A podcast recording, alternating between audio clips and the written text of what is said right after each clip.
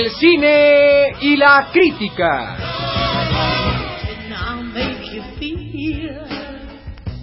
La serie que vaticina el bodrio que se avecina.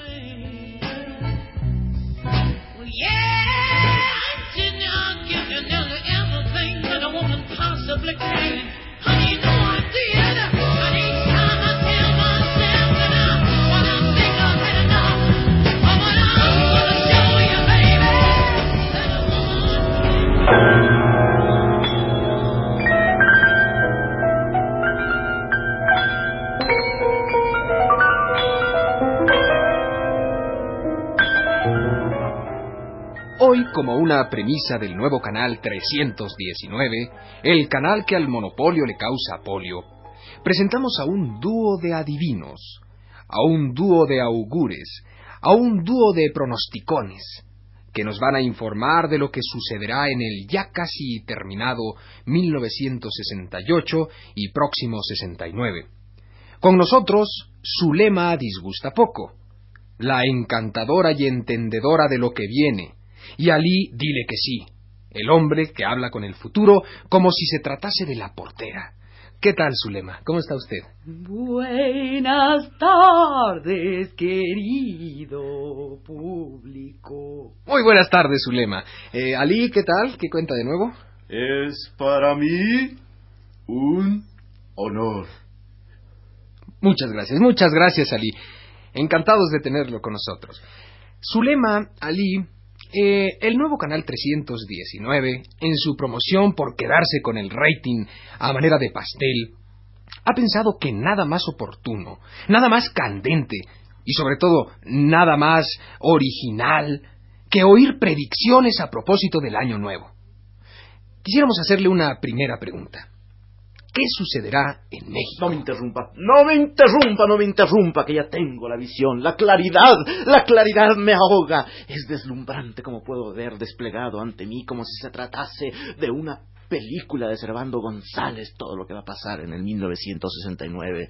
Por favor, por favor, dispóngase porque me voy a concentrar y a proyectar imágenes.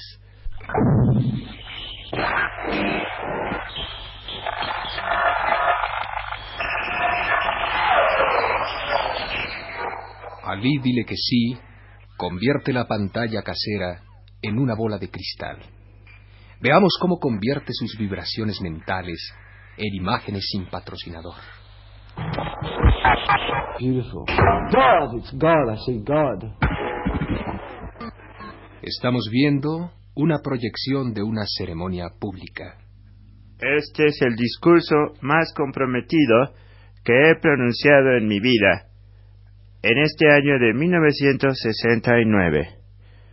Este discurso, pronunciado con toda la energía de que somos capaces quienes construimos el país de un lado a otro, pronunciado con esa energía delirante que nos ha llevado a hacer de un simple país un gran vergel, es comprometido porque desenmascara a todos los prevaricadores que intentan detener la marcha eh, de la eh, la marcha de la Pronto, pronto, una cruz, una ambulancia, rápido. una ambulancia, la cruz roja, la cruz Suero, roja. suero, Bueno, la verde, la verde. Nos muere, Lo que sea.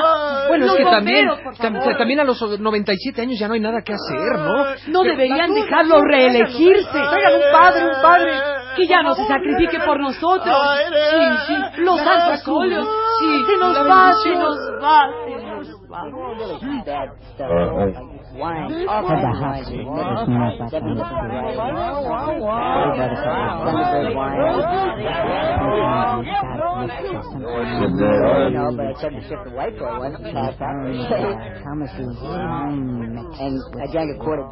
Nos encontramos ahora en una plaza pública de provincia.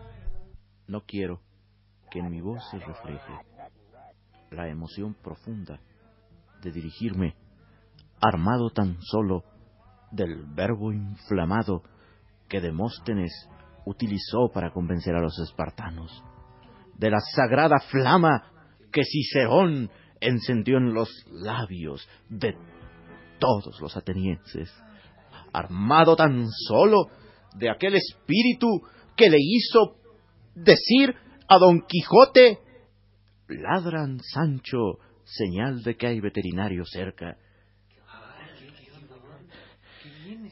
No quiero levantar mi voz, quiero mantenerla ahí, en el sereno remanso que esta conmemoración de la heroica e infatigable devolución mexicana trae consigo. Pero hay un momento en que no es posible dejar de sentir la indignación ante quienes dicen que la devolución mexicana ha muerto. La devolución mexicana no ha muerto, no ha muerto y no ha muerto. No, no ha muerto, no puede morir la devolución. La devolución mexicana, viva. La devolución mexicana, y quiero traer a mi voz la serenidad de esa devolución, es un movimiento eterno, inacabable, único y por tanto insustituible e inmortal. Por eso, al hablar de la devolución mexicana, estamos connotando su característica máxima.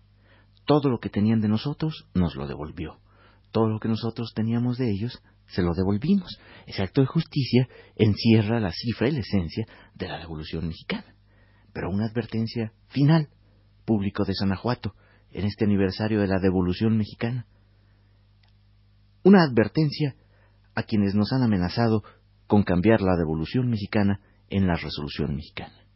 Vamos a devolverles las amenazas y les decimos, en este tono justo, prudente y ecuánime, que es el tono de la devolución, que o se calman definitivamente o no va a quedar ninguno de ellos, porque ya es tiempo que sepan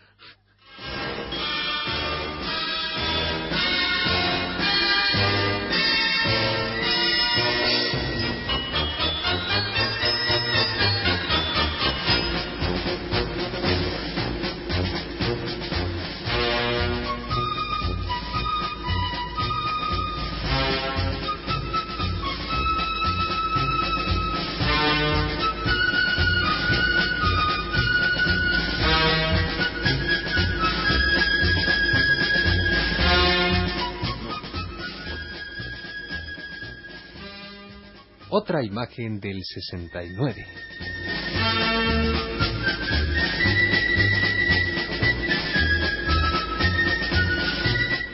En una cueva, un hombre se dispone a una tarea de exorcismo.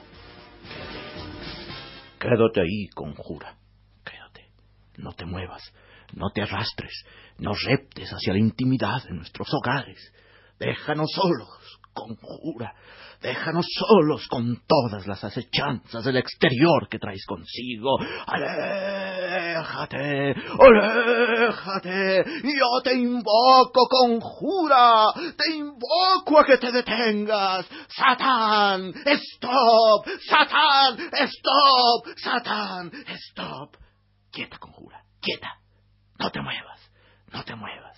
Esta vez exorcizo en el nombre de todas las potencias seráficas, en el nombre de los querubines, en el nombre de los arcángeles, en el nombre de todos los seres con alas que pueblan definitivamente nuestra transparentísima región. Detente, conjura. Quieta. Ahí te quedas.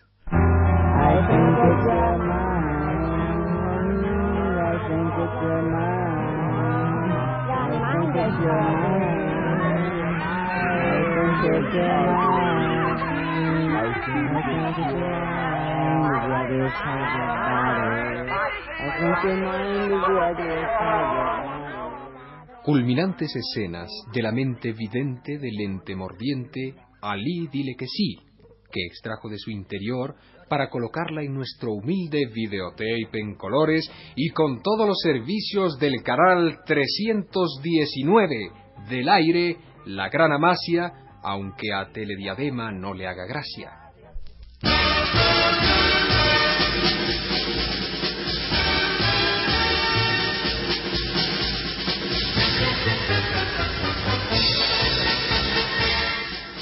Y luego de este azotón cerebro mágico, la terrible, enigmática, implacable y verídica, Zulema disgusta poco. Estimada Zulema, ¿podría decirnos cuál es el porvenir de la moda? La falda subirá, la falda bajará, la falda se quedará donde estaba, pero eso no importa, aquí van. Si 1968 fue el año de los trajes mauinero, las gorras che y los pantalones Indira Gandhi. 1969 será el año, el año de los sillones de gol, las camisetas deportivas Nixon, las corbatas pintadas a mano, Kaoki, los trajes a rayas, Costa e Silva, los calcetines Brezhnev, las solapas Donganía y los tatuajes psicodélicos Oliveira Salazar.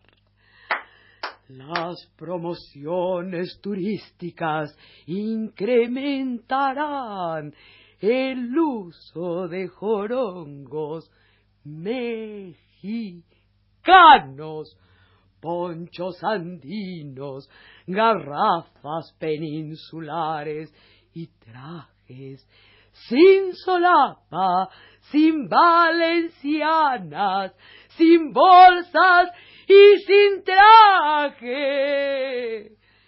Los sacos de harina quedarán in.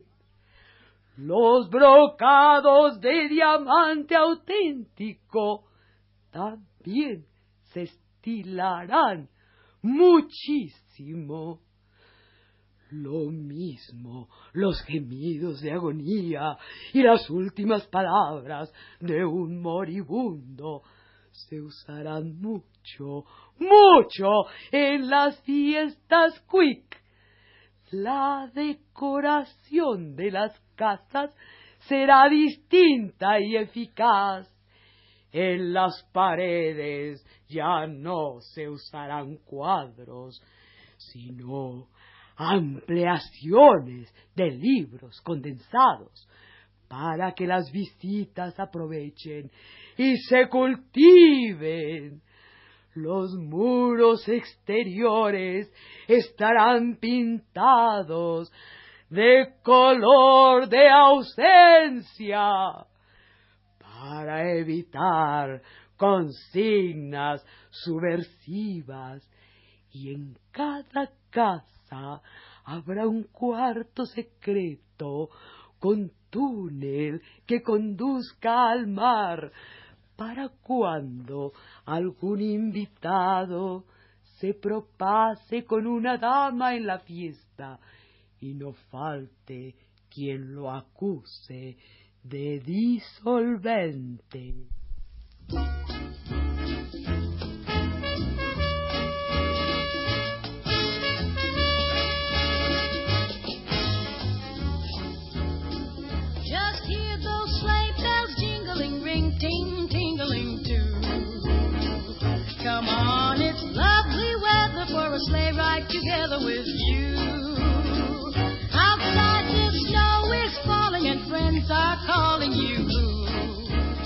¿Y las conversaciones del 69 cómo serán?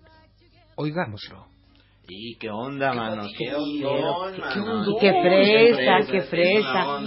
¿Qué onda? Esa sí es un don, no es fresazo. Un patín, pero, pero patín. Patinazo, patinazo de onda, ¿eh? Patinazo de onda. ¿Qué te pareció esa onda? Estaba medio fresa. No, no, a mí se me hizo medio fresa. Medio fresón. Sí, pero sí, patinó, patinó, patinó.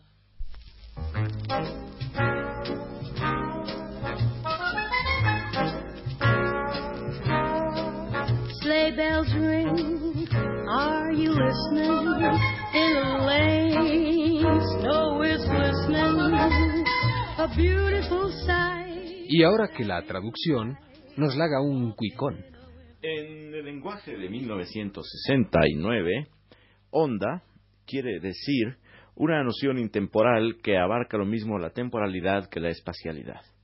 Fresa es una referencia concreta a la conducta anímica o psicológica o espacial estática de los seres que pueblan y convocan a esa temporalidad antes aludida. Y finalmente patín tiene que ver con una Weltanschauung concreta y directa referida única y exclusivamente a las situaciones no aludidas o insertas en el contexto a que he venido haciendo referencia. Por lo tanto, en la conversación que acabamos de oír se estaba discutiendo la escena mundial desde el punto de vista maoísta y con algunas refutaciones que me parecen pertinentes dada la categoría intelectual de los Quick. Y a continuación pasan a tomar su turno los adivinos auxiliares al alcance de cualquier burócrata. A ver, este Nancy Pansy díganos usted, la situación internacional, ¿qué hay?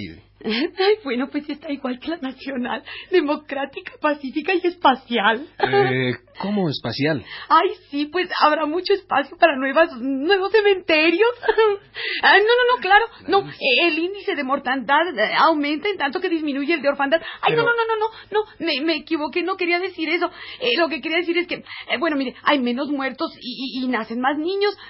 Ay, ay, hoy estoy vaticinando un poco lenta, ando Bueno, y este, ¿y qué pasará con el teatro en México?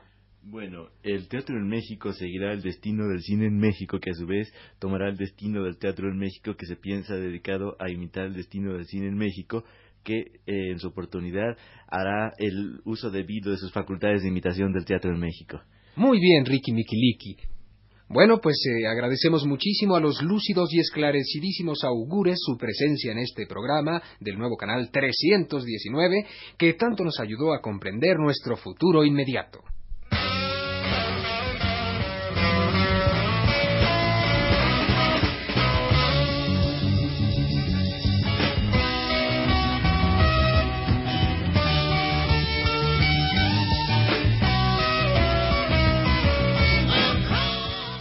Cine y la crítica.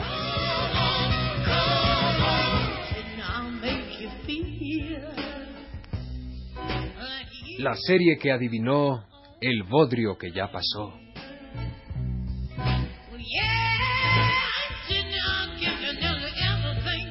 Participaron en este programa como el oráculo de Delfos, Luis Heredia, como la pitonisa de Beirut, Estela Matute, como el arúspice de Palma y Tacuba, Antonio Bermúdez, y como el Tiresias de la Bondojo, Carlos Monsiváis.